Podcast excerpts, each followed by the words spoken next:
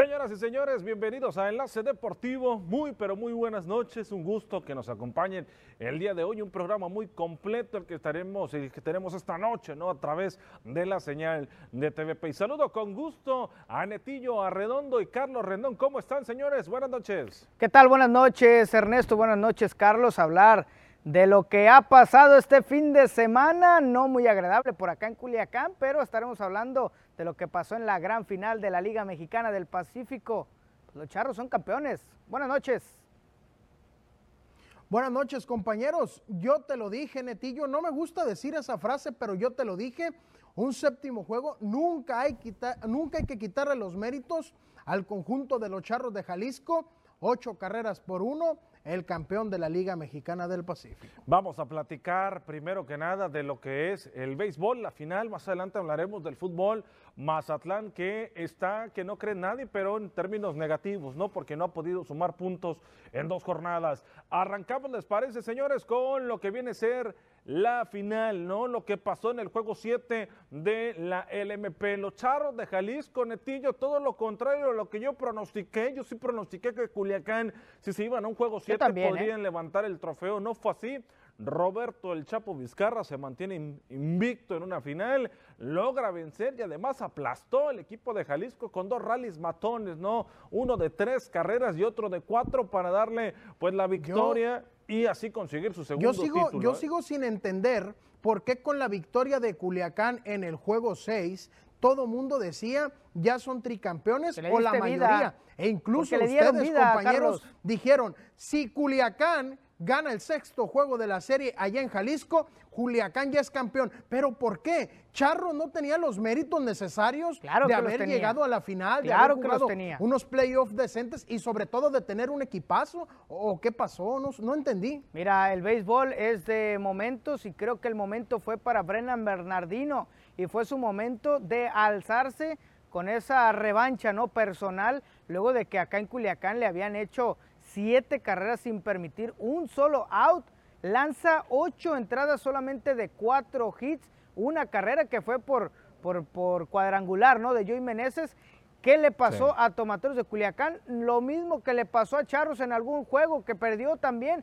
No salieron para nada finos, pero ojo con Tomateros de Culiacán, porque esta falta de ofensiva no es solamente del juego 7 sino que se vio en todos los playoffs, en los juegos que, cayeron y también en la temporada regular. Tomateros de Culiacán pecó mucho de esa ofensiva, le faltó bastante a la ofensiva y ahora no te, no te ayudó con un Manny Barreda que no salió inspirado, que al, final le terminaron conectando tres dobletes. Fue un ¿eh? resultado voluptuoso por por esas dos combinaciones, ¿no? De que no bateaste y además a tu pichón lo conectaron sabrosos. Difiero contigo, Carlos, ¿eh? es un pronóstico solamente el que se hace. Al final de cuentas queda en eso, en un pronóstico, en una lectura que le vamos dando a los partidos, ¿no? Yo creí que Culiacán podía sacar la victoria, tú creías que el conjunto de Jalisco al final gana Jalisco, ¿no? Pero la moneda sí estaba en el aire, solamente se realiza un pronóstico previo a lo que puede ocurrir en un juego 7, ¿no? Pero yo creo que termina Jalisco dando la sorpresa y creo que ni tú pensabas pensabas que,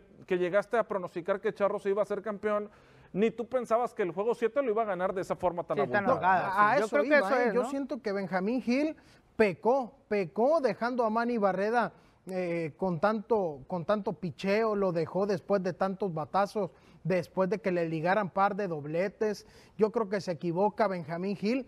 Es el Benjamín Gil que tanto criticamos a lo largo de la temporada regular, porque los playoffs fueron otros. Fue el Benjamín Hill que dijimos que dejaba su pitcher inicial, que lo exhibieran, que le hicieran bastantes carreras, seis carreras a Manny Barreda, un excelente lanzador, que a falta de, algo oficial, yo creo que va a ir a Serie del Caribe. Pero es ¿eh? el estilo totalmente de Benjamín Hill, ¿eh? no podemos reclamarle algo, porque en este estilo, de esta forma, ha ganado. Así, maneja su equipo. O sea, así ha ganado. ¿Y por qué iba a cambiar esa forma de, ya con algo que había ganado? por qué iba a cambiar, por qué iba a hacer las cosas distintas. No, incluso manda al, mismo Oliver Pérez. Si es, con todo la fórmula que, le, da, que le, ha, dado respuesta, también yo coincido, ¿no? A veces, y, si lo hubiera hecho y, no le hubieran salido las cosas, a lo mejor la pregunta es ¿por qué lo hizo? Si anteriormente lo hace distinto, ¿no? Entonces, yo creo que se muere con la suya.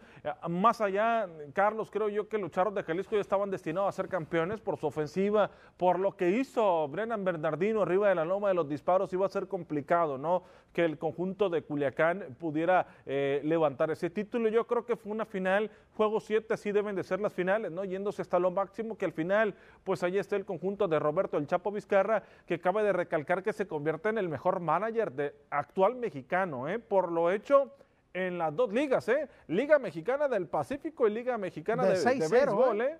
Sí, que, de 6-0 va eh, Roberto El Chapo Vizcarra, tres finales en verano ganadas, tres finales en el invierno ganadas y está haciendo historia el Chapo Vizcarra. Que, muchos eh, pues difieren, ¿no? En que el Chapo Vizcarra sea es el mejor manager de México, otros dirán que es Benjamín Gil, creo que son momentos, ¿no? Creo que son momentos y este es el momento de Chapo Vizcarra que va como manager de México a la Serie del Caribe, a buscar un título de Serie del Caribe, a tener cosas interesantes en Serie del Caribe. Ahorita Benjamín Gil llegó y sí, llegó al menudo y todo, festejando la gran temporada. ¿Por qué muchos dicen festejando una gran temporada cuando no quedaste campeón? A ver, llegas a tres finales de manera consecutiva. Para empezar, no es fácil llegar a tres finales de manera consecutiva.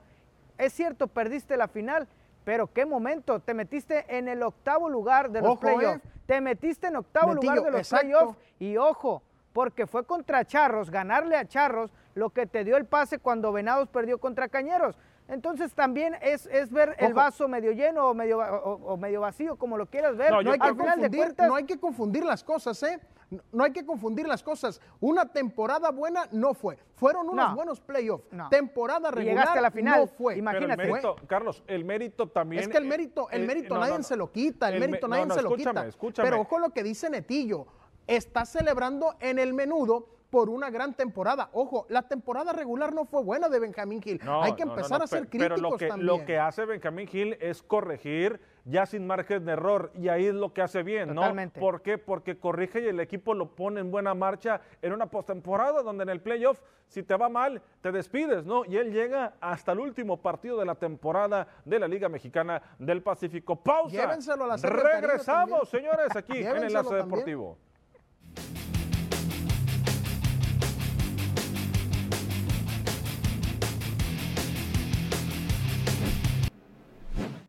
Tus remodelaciones con puro adhesivo de alto rendimiento. Pide a los expertos el adhesivo ideal. Para tus pisos y muros, pega azulejo, pega vitro y polimor. Los mejores adhesivos en la zona del Pacífico. Detrás de cada recubrimiento duradero, Niasa, entre tú y tu obra. Vámonos con los campeones del Caribe. ¿Qué equipos estarán representando a cada país en la Serie del Caribe que se estará celebrando en los próximos días en la República Dominicana? Y vámonos a ir con este gráfico, ¿no? Por parte de la República Dominicana, precisamente aparecen los gigantes del Cibao, que serán los representantes de lo que viene a ser esta fiesta caribeña por México. Los charros de Jalisco estarán buscando su primer título de Serie del Caribe. Por parte del conjunto de Colombia está Caimanes de Barranquilla, que serán los representantes del cuadro colombiano por Puerto Rico, de la Liga Roberto Clemente, los Criollos de Caguas, por parte de Panamá aparece Astronautas de los Santos y por parte del conjunto de Venezuela, Caribes contra Navegantes, todavía está por decidirse quién va a representar a esta liga de béisbol en Venezuela. Señores, prácticamente todo listo también para que la fiesta del Caribe dé inicio, ¿no? A finales de esta semana. Un gigante. Fíjate, falta de roster eh, oficiales. Ajá, un, gigante de, de, Cibao. Precisamente hablar de esto por lo hecho por eh, Osuna, eh, que este jugador de grandes ligas que está sacándose selfies allá en Dominicana, pues veremos si es que le alcanza ya en la serie del Caribe, ¿no? es totalmente distinto jugar eh, en Dominicana, pero parte como favorito tanto Dominicana como Puerto Rico, ¿eh? Estos dos creo van a ser, van a partir como favoritos en la serie del Caribe. Sí, fíjate, Netillo, a falta, a falta de un roster oficial, yo coincido contigo, para mí, Gigantes del Cibao eh, lanzan, eh, van como favoritos, aparte hay que recordar, Dominicanas son bicampeones, van por el tricampeonato en Series del Caribe, está confirmado, ya lo dijeron, Robinson Cano participará en esta Serie del Caribe de nuevo. Vámonos a cambiar de tema, ¿no? Ahora nos trasladamos a lo que pasó el pasado viernes en el Kraken, donde no pesó el Kraken, señores, Toluca vino y se metió al puerto de Mazatlán y sacó los tres puntos. Un Mazatlán que se había desviado en el segundo tiempo con la expulsión, con las revisiones del VAR, donde venía San José también el planteamiento. Netillo Carlos, pues simple y sencillamente no lo ejecutó como se esperaba en el segundo tiempo. Echa el equipo atrás y Toluca salió el diablo del infierno y vino y se comió el Kraken, ¿eh? Totalmente, ¿no? Un partido que parecía se podía presentar el Mazatlán FC para hacer una fiesta totalmente, ¿no? Con este gol de Eduardo, de Eduardo Bello, perdón, Eduardo Bello, que pues debutando como goleador en el Kraken, haciendo cosas interesantes, la verdad es que me gustó el primer tiempo por parte de Mazatlán, creo que se vio, se vio sólido, se vio con ideas, se vio trabajado, pero para un segundo tiempo Aquí creo se equivoca Beñac San José, que creo así lo plantea también en, la rueda de prensa, es que salió a defender 1 por 0. Y ahí es donde se equivoca totalmente, porque 1 por 0 no lo puedes defender contra un Toluca que sabes que puede salir a hacerte bastantes goles, como fue lo que hizo, ¿no?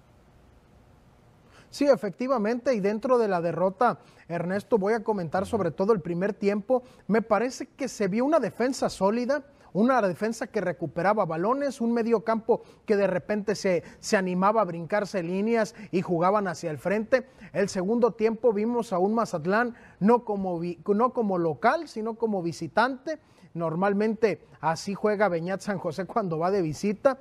Dos por uno, una derrota que no sé cuánto tiempo le van a aguantar a Beñat, pero los puntos se le están esfumando. Es, torneo de pago de multa, ¿eh? Es torneo de pago de multa y el objetivo principal de Mazatlán, más allá de buscar un repechaje, es no pagar la multa, ¿eh? No pagar la multa del descenso es lo que quiere el equipo de Mazatlán yo creo que tenía para sacar el resultado ante Toluca, Netillo, ya lo comentabas, por lo menos los primeros 45 minutos irse al descanso con un 3 a 0, ¿no? Pero al final no se te dan los goles. Y un planteamiento de echarte para atrás, que ya lo tienes más que comprobado que no te funciona, porque vas de visita, te echas para atrás y te meten tres. Vas de visita, te echas para atrás y pierdes los partidos. Entonces, en pues, si, ya, minutos? si ya los vas a perder, juégale el tú por tú. Y si estás en el puerto, pues vuelve a jugar como estabas jugando en el primer tiempo, ¿no? Caray, eso es lo que a veces no, no se termina uno por explicar lo que ocurre donde Mazatlán prácticamente se hizo el harakiri el pasado viernes. ¿eh? Sí, pareciera Pareciera muy exagerado hablar de una jornada 3, apenas es el segundo juego del Mazatlán FC, tiene pendiente contra el América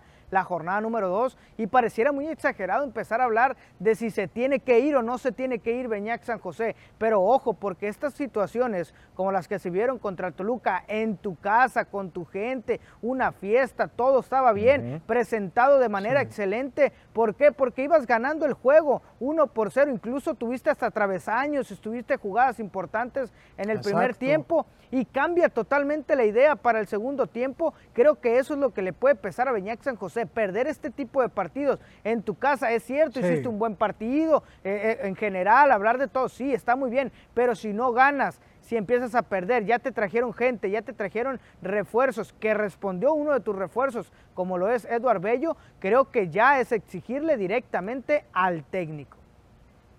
Y fíjate, y, si nos retornamos a lo que fue el torneo pasado para el conjunto de Mazatlán, hay que recordarlos que Mazatlán sumó en las primeras jornadas y fueron las jornadas que lo mantuvieron peleando hasta la última jornada contra el Guadalajara para ver si pasaba repechaje o no. Mazatlán tiene que, tiene que aprovechar todas las oportunidades y más las de casa. ¿eh? Este resultado es, es un clavo a un ataúd trago sabor amargo el que dejó el conjunto mazatleco en este último partido. Esperemos que pueda mejorar de cara a lo que resta del torneo. Señores, eso ocurrió en el crack en el pasado viernes. Por lo pronto nosotros pues, nos alistamos para ir a la pausa comercial y regresamos con más información aquí en Enlace Deportivo.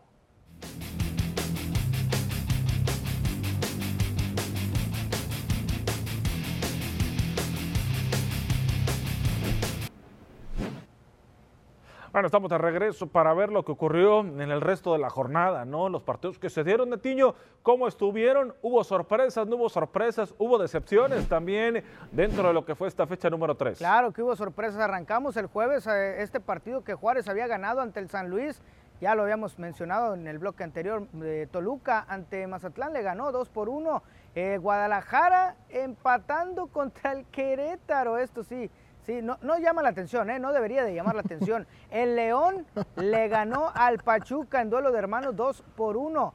Este sí debería de sorprender. ¿eh? El América cayó ante el Atlas 2 por 0 con par de golazos. Contra el campeón. Monterrey. No, no. Monterrey alcanzó al Cruz Azul. Ay, mi Cruz Azul. Iba ganando Cruz Azul 2 por 0, la Cruz Azulió. Bueno, ahí le empataron 2 por 2. Pumas cayó ante el conjunto de Tigres. Y ojo con este último resultado, ¿eh? El Necaxa le metió cuatro goles al conjunto del Santos Laguna en su casa y con su gente. Ese sí es un escándalo total, pero destacar lo hecho por el, conjunto del Atlas, ¿eh? El Atlas terminó Son los campeones, no hay que demeritar ¿eh? en la victoria. Hay que exigirle, ¿no? Hay y tienen de hijo tienen de hijo al América, Netillo, ¿a quién o sea, tienen de hijo al América el conjunto de los rojinegros de la ¿Irán a pedir los tres puntos en la, mesa o cómo, cómo fue? ¿No van a lo, lo lógico, lo lógico en esta jornada, aunque le duele al señor Abisaída Ispuro, era que Atlas ganara porque es el campeón, o sea, no, yo no veía algo como ahí me hubiera causado extraño a mí que América sí sacara el resultado porque Atlas es el campeón, Atlas es el que tenía la obligación de sacar el resultado en esta jornada, Pero al final de cuentas. ¿Sabes qué es lo que pasa? Eh, Carlos, perdón, la presión que existe dentro del plantel de las Águilas del la América se ve de Es que América no jugó de lejos, ¿eh? no cerró bien jugando el torneo pasado, ¿eh? Mira, aquí está América el primer jugó gol, ¿eh? cerrando mal el torneo pasado, las jornadas y la liguilla y lo que le pusieron enfrente con Cachampion lo jugó mal. Se le ha caído el equipo a Santiago Solari. Se está ¿eh? cayendo a pedazos. Y, precisamente... Dos cosas, Netillo, que me sorprenden Dos cosas, te comento rápidamente, dos cosas que me sorprenden. La primera es cómo el conjunto de Cruz Azul deja ir un resultado de dos goles por cero eh, a partir del minuto 91 al 96. Le empata el partido el conjunto de Monterrey. Y otra cosa que me sorprende específicamente de ese partido es que Uriel Antuna, Uriel Antuna, el brujo, anotó gol. Eso me sorprende. Eso a, lo mejor necesitaba cambiar de aires, ¿no? Eh, eh, o no, o Iba a selección, entonces algo tiene, que, tiene que, mostrarse. Algo estaba pasando eh, sí, yo creo, Chivas, ¿no?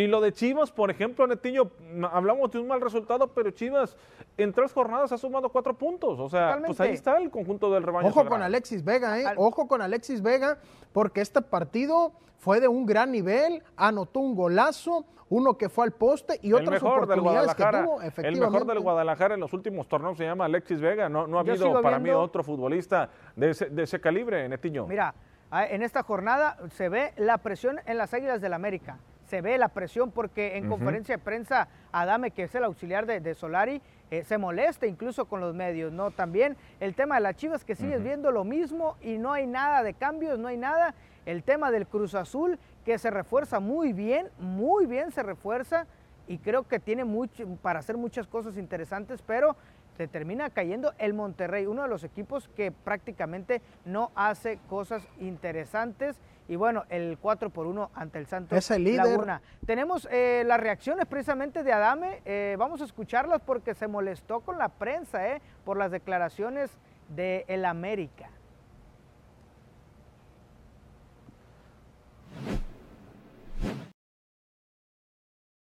se perdió un partido, estamos jugando la fecha, la fecha 3, tenemos pendiente la fecha 2, les repito que el objetivo nuestro lo tenemos claro y el objetivo está intacto. Es un descalabro que nos duele, por supuesto. Era la presentación en el torneo en casa, también eso nos duele mucho a nosotros, como le duele a toda la afición. Pero esto todavía no termina. El torneo anterior éramos superlíderes todo el torneo, fuimos la defensa menos goleada junto con Atlas. Eso nunca lo dice nadie al final perdimos, sí, nos duele, sí, trabajaremos para recuperarlos en lo anímico y entonces veremos el saldo final. ¿Por qué? Porque creo que tenemos un plantel para buscar el título y para eso estamos aquí. Oh, si está enojado el señor Bueno, pues ahí están las ¿eh? declaraciones de, está enojado Ernesto, Adame, ¿eh? Netillo. Efectivamente. Pero ¿por qué, Yo creo que, ¿por qué se ese enoja? tipo de declaraciones y ese tipo de, de saltarte te habla de una presión, Netillo, una presión que existe en América y que es, realmente en este tipo de equipos siempre va a existir, ¿no? Al final de cuentas el equipo no está funcionando, insisto, el equipo jugó cerrando, jugando muy mal el torneo anterior y este, más allá de los resultados, más allá de lo que consiguió eh, en cuestiones de estadística, porque eso queda en estadística, ¿no? La, gente lo quiere ver lo futbolístico, el equipo no está dando para más. ¿eh? y no es por cargarle la mano, Netillo, pero todos los juegos, el conjunto del América tiene que ganarlos. Tiene que ganarlos por la grandeza del club. Totalmente, ¿no? Y también por los refuerzos que le llevaron, que al parecer no eran los que quería Solari. Ya no sé realmente qué es lo que se dice ahí en América, que por cierto hay otros temas este, de libertad de expresión que están llamando bastante la atención. Eh, para algunos colegas a nivel nacional que están haciendo bastante, bastante ruido, ¿no? Pero aquí se nota la presión que hay, la presión que existe, porque dice, fuimos el mejor del torneo pasado, mejor ofensiva, mejor defensiva, junto con Atlas, líderes del torneo. Sí, pero no quedaste campeón, pues al final de cuentas, eh, la gente lo que quiere es el campeonato. La gente lo que quiere es el campeonato, entonces si hay, hay dudas y hay eh, cuestionamientos por parte de la prensa y aficionados, es porque no estás siendo el mejor, ¿no? Y si les queda grande, Netillo, bueno, que busquen a alguien más. La directiva va a tener que trabajar porque se está cayendo pedazos el conjunto del América. ¿eh? Yo, yo, creo que es jornada 3 eh, tiene margen de maniobra todavía Santiago Solari, si bien dejó acostumbrado a la afición y a todo mundo a ver un equipo que está en los primeros lugares y tiene esa obligación de estar en los primeros lugares, pero insisto, no, tiene margen de maniobra para poder levantar al conjunto de las Águilas de el América para lo que resta de este torneo. Señores, nos vamos, enlace deportivo, arrancando la semana. Muchas gracias, Netillo Carlos Rendón. Buenas noches, que la pasen bien. Buenas noches, Netillo, Ernesto. Saludos al señor Aispuro, lo esperemos pronto.